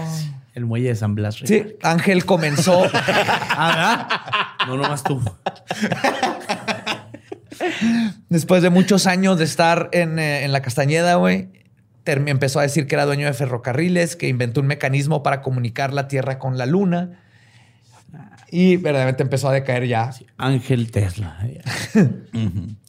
Y Ángel ya llevaba dos años en el manicomio y por este tipo de O en comportamiento caliente enloqueció. lo o sea, le ponían electroshocks, Ah, claro. lo O sea, metían al agua, terapias, le señor. daban terapias. A la Jack Nicholson, ¿no? Sí. Eh, ah, sí. Y eventualmente, después de dos años de terapias y todo Pues esto, el tiró. doctor Alfado detectó que era un, y cito, degenerado psíquico con debilitamiento intelectual, güey. pues todo esto que dijeron loco, antes pendejo, sí, sí. era lo triste. ¿Cuánta gente es one flight over the cuckoo's nest? Sí, De a de sí, veras. Sí, sí. sí. Y además escribió, Atrapado cito, sin salida, pues si los vendes de TV Azteca. O uno voló sobre el, este, el, El nido nido del del- cuco si lo La flipante España. historia de los locos. Dos locos de cuidado. Y acaso un huichol no rompe un bebedero, güey, y lo abre la ventana y se le corre. Y por otro, por otro lado, para hablar de los abusos y la estigmatización de la locura y las buenas costumbres dentro y fuera de la Castañeda, no podemos dejar de hablar del papel estelar del patriarcado en todo este desmadre, güey. Aparte. Hablemos, les voy a contar de la historia de Consuelo y Amalia.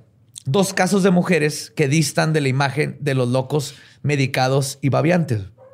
Las dos tenían unos 18 años la primera vez que fueron ingresadas al manicomio. Horrible. En primer lugar, Guadalupe estaba cansada de la actitud de su hermana Consuelo. Se dan bien. A Consuelo le encantaba asistir a las pedas en Azcapotzalco, escribía cartas eróticas y se encabronaba cuando trataban de ponerle límites. Amalia, por su lado, era bisexual y lo era orgullosamente. Inbox, amiga.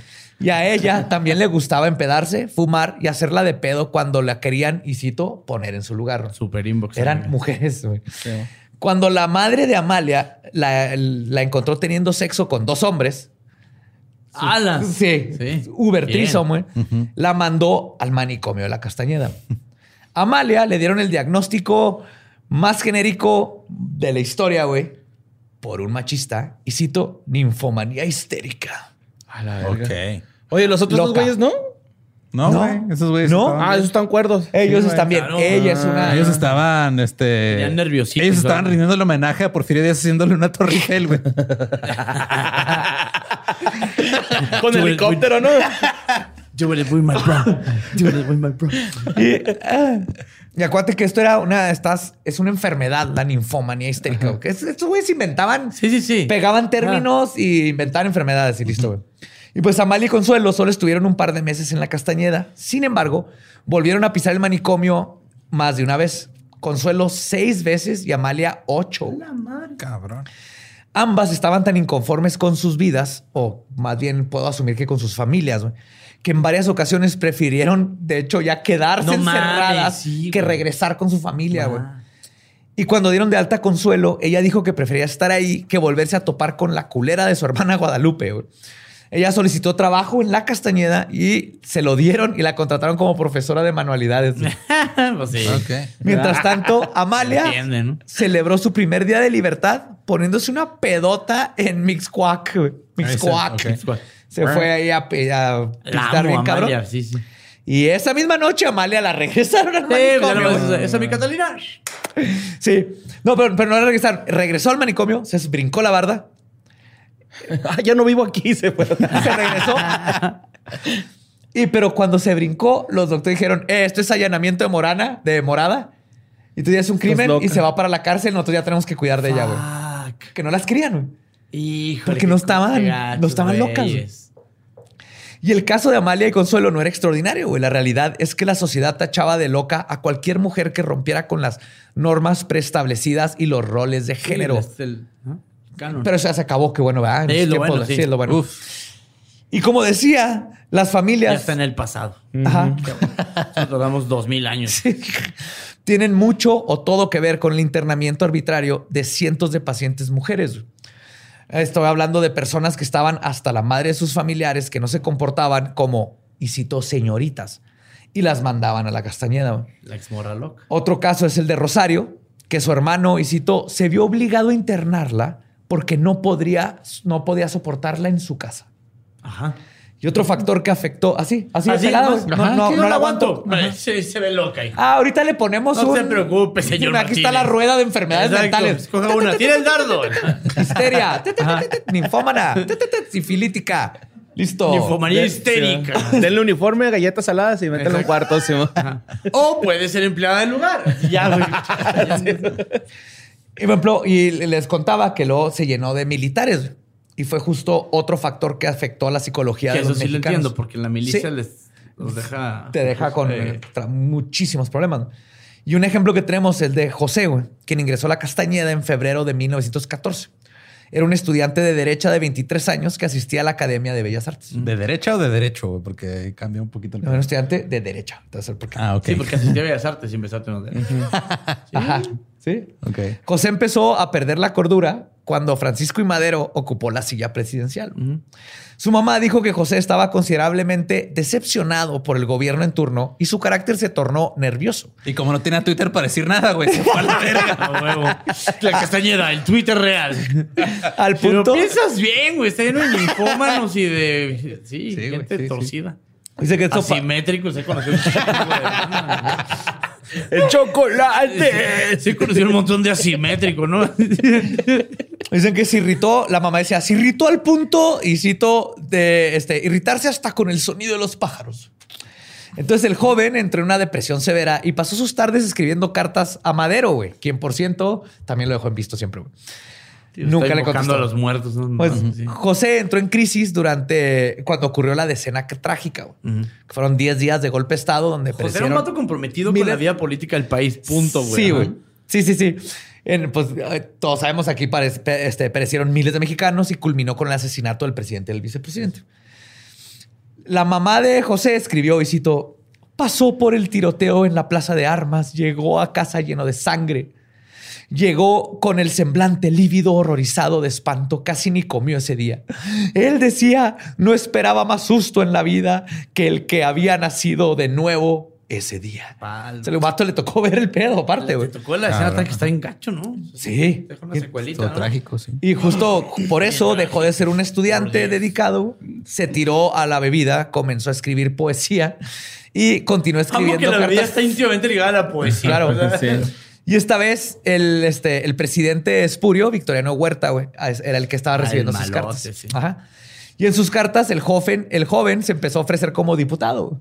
Bien, entonces. Por cierto, Huerta también lo dejó en visto, güey. Tiene todo que se, se necesita. Alcoholismo. Pero sin embargo, antes de comenzar una hipotética carrera política, su depresión se agudizó y es cuando lo internaron en la Castañeda.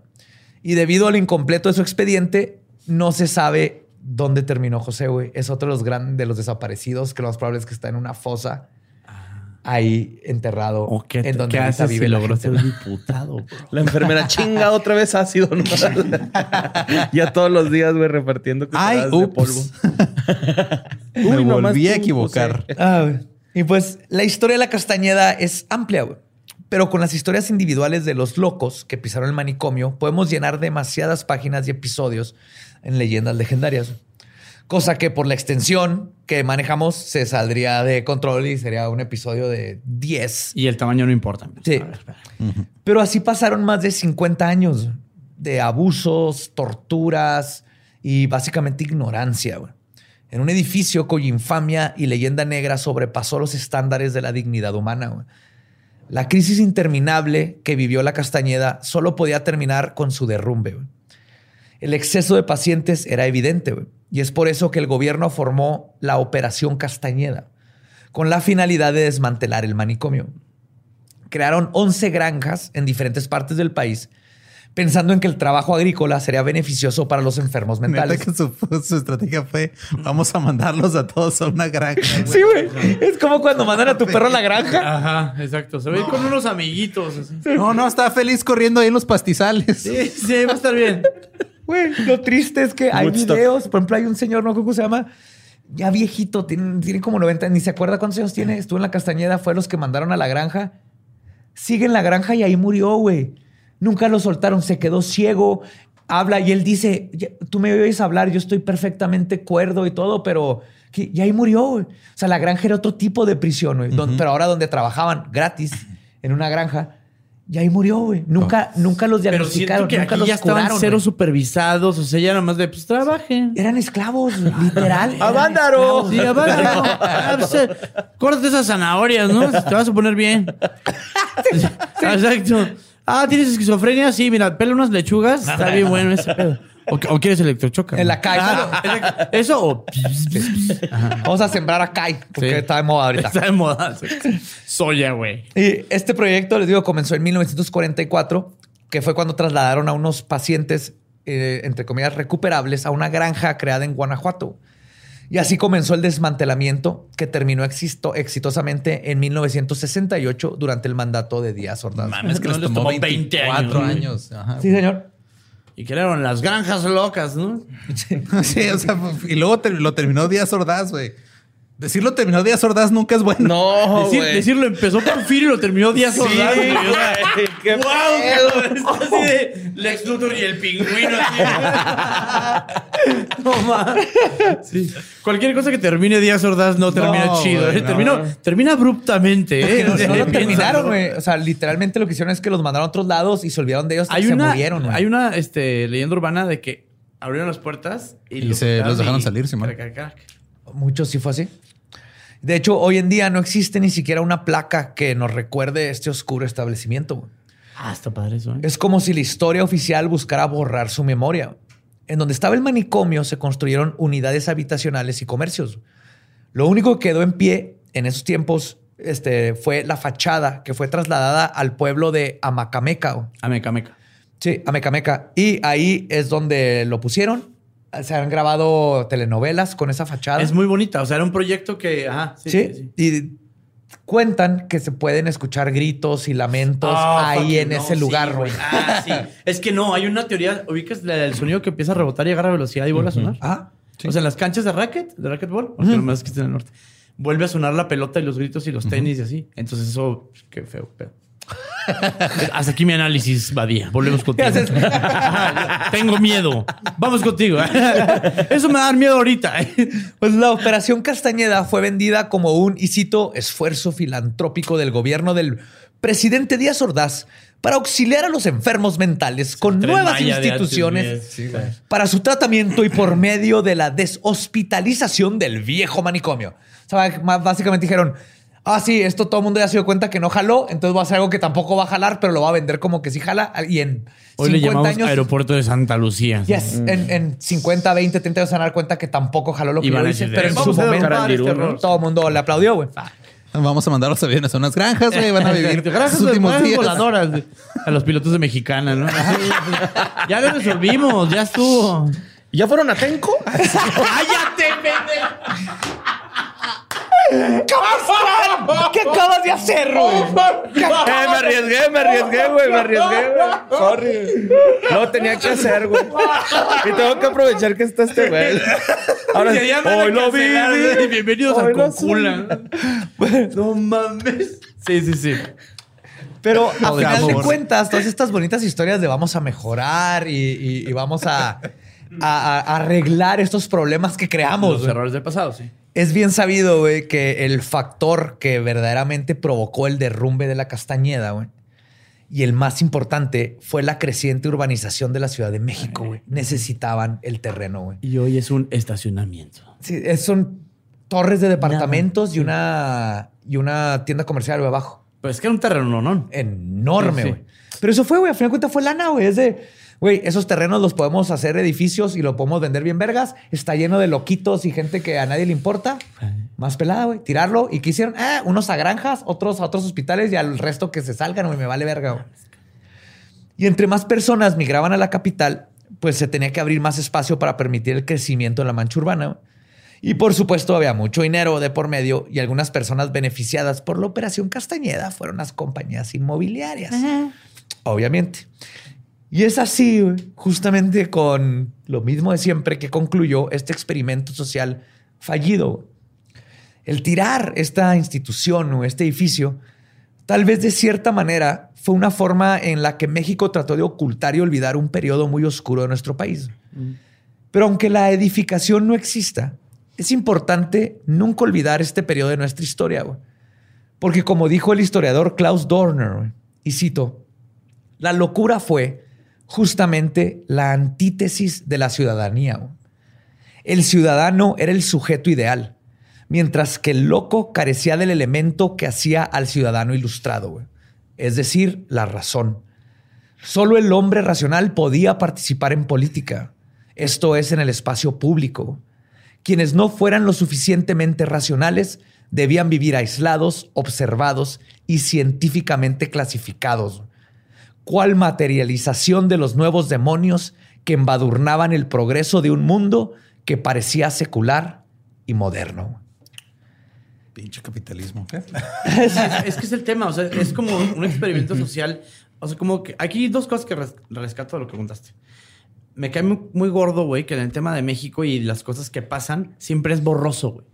Siempre Sí. es borroso y las víctimas siempre no se alcanzan a ver. Y el único nítido es el puto presidente, güey. El único que sí se ve es el otro güey diciendo, vamos a tirar esta porquería. Pero, y las víctimas reales, güey. Nadie O se sea, como el caso de Ángel, güey. Es un vato que estaba bien, güey. Sí. Y que lo jodieron y que insultó seguro a un fifí, güey. Y se quedó y enloqueció real. Sí, güey, Y de, y pronto se siente borroso. O sea, esas historias se pierden. güey. No El viejito, Ángel, güey. Eso, güey, ajá. Ángel. se quedó Ese literal pe- Sí, empezó a el ver viejito borroso. de la, de la granja, por ejemplo. Y Ah, lo ¿es el segundo, y lo que segundo es, diferente. si le dejas en las manos de la sociedad el poder castigar a la misma sociedad, se vuelve eso, güey. Ah, me insultaste, güey. Ese güey está loco. ¿Cómo, cómo verdad? Y, y pasa, y, y eso es Castañeda, güey. Se vuelve Pasa con de los la- chotas de antes, ¿no? Señor Bueno, de las Sí, moscas. y es justo. Eso, güey. Sí, eso es eso me de recordó bien cabrón. Y es justo con lo que, con lo que quiero cerrar, güey. Ey.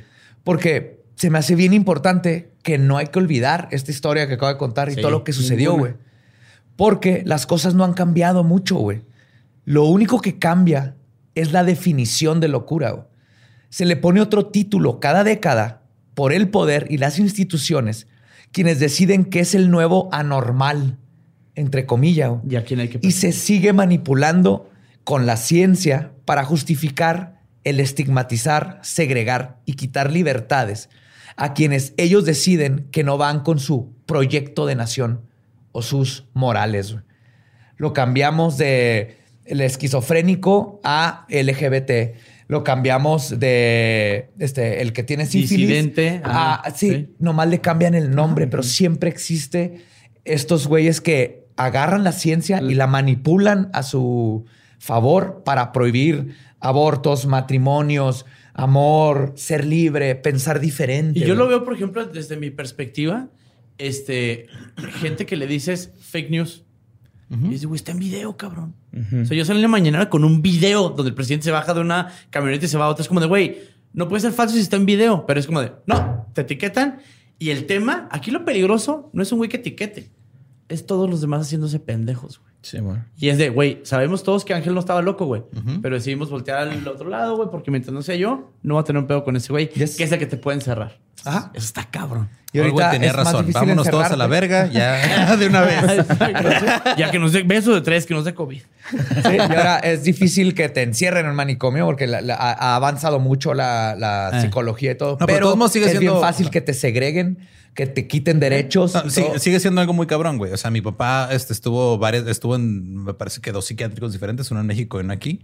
Y de todos modos, con todos los avances y todo, para una, o sea, mi papá tenía bipolaridad, o sea, no tenía este, esquizofrenia o algo así. Y de todos modos, pues los tenían a todos juntos, güey. Y era muy difícil para él, sobre todo en la parte Sí, anímica, convivir. decir es que, o sea, yo, yo tengo, o sea, yo sé que tengo un problema, pero no, no estoy como él. O sea, él ya. Pero hay días que estoy bien, no tenemos lo mismo. Exacto. Simón. Sí. y, de todos modos sigue siendo, digo, sí ha cambiado, sí ha avanzado, pero todavía queda mucho por recorrer. güey. Muchísimo. Porque Sí. aparte, acuérdense. Y por nadie se quiere aventar ese tiro, güey. No, ¿Por no, qué? no. Porque es enderezar a alguien chueco, güey. Pero No, porque es ¿sabes por qué nadie se quiere aventar ese tiro, güey? Porque todos están ocupados aventándose un tiro contigo en Twitter, es lo cabrón. que te digo, todo el mundo es un pendejo, güey. Sí, güey, ajá. Es todo el mundo No ven quién es el pedo, güey. no, Es ajá. como una amiga que yo le decía de, güey, es que hoy bañé 100 perritos, visita a tu abuelita, güey. O sea, porque el ser humano te duele, güey. ¿Sabes cómo? O sea, es, es el, el tema de enderezar a un cabrón que tiene bipolaridad que ni siquiera es tan grave, güey, ¿no? O sea, un esquizofrénico lo entiendo, esa cosa es una puta tortura, güey. Porque es mental. Las digo las grabaciones de cómo escuchan las voces de esos güeyes. está horrible, O sea, güey. yo me... No sé qué haría si me pasa algo así. Pero en el caso de, de güeyes como tu jefe, güey, es, hay periodos donde está chido, güey. Sí, Sí, Pues, y hay medicamentos, y hay Ajá, forma. güey, y hay banda que sí te puede ayudar realmente, güey. Pero el tema es, no, pues enciérralo ahí con los demás, carnal. Simón. Sí. ¿Por qué? I'm busy. Así es. No somos empáticos realmente. No. No, no, no. y no solo no somos empáticos, nos, nos han enseñado, nos han inculcado, ha percolado tanto en la cultura, especialmente en México, en todos lados, pero en México es súper obvia el separarte en grupos, güey. El yo soy equipo este y no importa lo que haga mi equipo. Es que es más fácil odiar si están en un lugar. Los Sí, los chairos, los white los morenos, o sea, todo, Y así güey. es como nos controla. Entonces, Ajá. ah, él tiene problemas mentales. Va, yo no soy de ese equipo, güey. Yo no soy de este otro equipo. El, el mío nunca la caga y voy a justificar. En lugar de nomás ser humanos, pasárnosla bien chido, cagarnos de la risa, pistear juntos y bailar como debería de ser. Y justo esto que acabo de decir, me hubiera terminado llevando a la castañeda, güey. Este programa. Es que también traes tatuados pinches satánicos, cosas satánicas, güey. O sea, ya. Ah, sí. Puta madre. ese es otro Yo sería tema. histérico. ¿Qué? Eh, nerviosis. No, eso que es bien caliente. Zoofílico. No, ninfómano. Ninfómano histérico. Ninfómano histérico, Sí, sí. sí. Ninfómano Trapper Keeper. Ese estaba bien cabrón. Sí, yo sí sería eso. Toxicomanía voluntaria, yo sé. Toxicomanía. Toxicomanía por gusto. Toxicomanía a la carta. Exploración interdimensional personal. ¿Dónde está la enfermera que da cucharadas de ácido? Mira, rebájale con esto, hija. Eh, Échale en dos litros de agua. Tonayán, Tang y una cucharada de ácido. Ay, güey. Y pues con eso terminamos. Chumel, gracias por A darte ustedes, la vuelta, güey. Muchas Pues, ¿Dónde por puede seguir la esta gente? castañeda que tiene acá en Ciudad Juárez. ¿Dónde te puede seguir la gente que no te sigue? Pues, si te quieren ir a tirar Ya no me madres. sigan, ya. Ya no, ya no. Ok, ya no lo sigan. No hagan nada. No, ahí en el Pulso de la República estamos todos los lunes y los jueves a las 8 de la noche. Me pueden seguir todas mis redes sociales. Este, son arroba López Obrador guion bajo. Y por ahí se, se rumora que hay alguien del equipo Leyendas ahí trabajando en el pulso. Ah, sí, Gaby. Así Gaby. es, claro. Ahí ya saben, todos tres guiones, ahí está, está muy cotorrito. No se pierdan el pulso que estamos allá en el YouTube y Chumel Toros en todas las redes. Y ya, pasa usted y critique a la carta. Aquí no, aquí no se le va a encerrar ni se agrega. Aquí todos estamos locos. Exacto. A nosotros nos pueden seguir en todos lados como arroba Leyendas Podcast. Yo soy ningún Eduardo. Y ahí me encuentro como Mario López Capi. Yo soy el Va Diablo. Nuestro podcast ha terminado. Esto fue Palabra de Belzebub. Vámonos todos a pistear. Live long and prosper.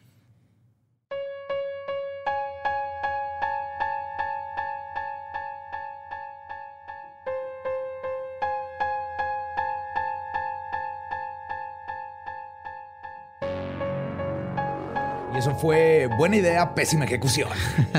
en resumen, el manicomio de la Castañeda. Un gran, Pues qué locura, ¿no? horrible experimento. ¡Qué social. locura! Estuvo bien loco el episodio, güey. Don Porfis haciendo de las suyas. El Don Porfis. No. Pero qué bonitos tiempos esos donde puedas llegar y, eh, quiero ser psicólogo, me dejan pasar. Sí, Ah, pásale, una Es que me bata. encanta escuchar a la gente y sus problemas. ¿sabes? ¿Dónde los electrocuto? Llévenme directo al cuarto de electrocutar. Yo los curo. Sí, yo curo a todo mundo, mándelo. Eh, ya, mira, sé que todavía es temprano para hablar de esto, güey. Y sé que a lo mejor te va a causar un poquito molestia, güey. Ya sé dónde va. Pero listo. se va a acabar octubre, va a seguir noviembre y luego sigue Navidad, güey. Sí, señor. Hay que, hay cosas que no podemos cambiar. Y si quieren estar bien preparados con sus regalos navideños, recuerden que tenemos mercancía oficial de Leyendas Legendarias. Pueden consultarla ahí en nuestras redes y en la página. Están Dricker, Chunchos, Rey Camiseta y Master Láser. Yes. Hay tazas, tarros, playeras, pins, gorras, un cómic, unos portacaguamas, este, vasos térmicos. Hay muchas cosas.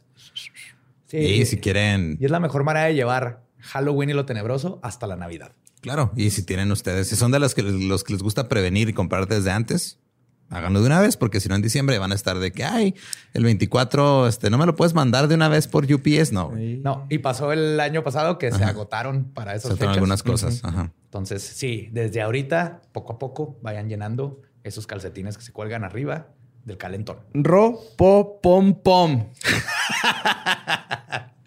Es la época favorita de Borre. Sí. Sí, me- sí lo veo. de- Despídenos, Borre, despídenos sí lo veo de esa felicidad. Sí. ¡Feliz Navidad! ¡No! Y próspero año nuevo.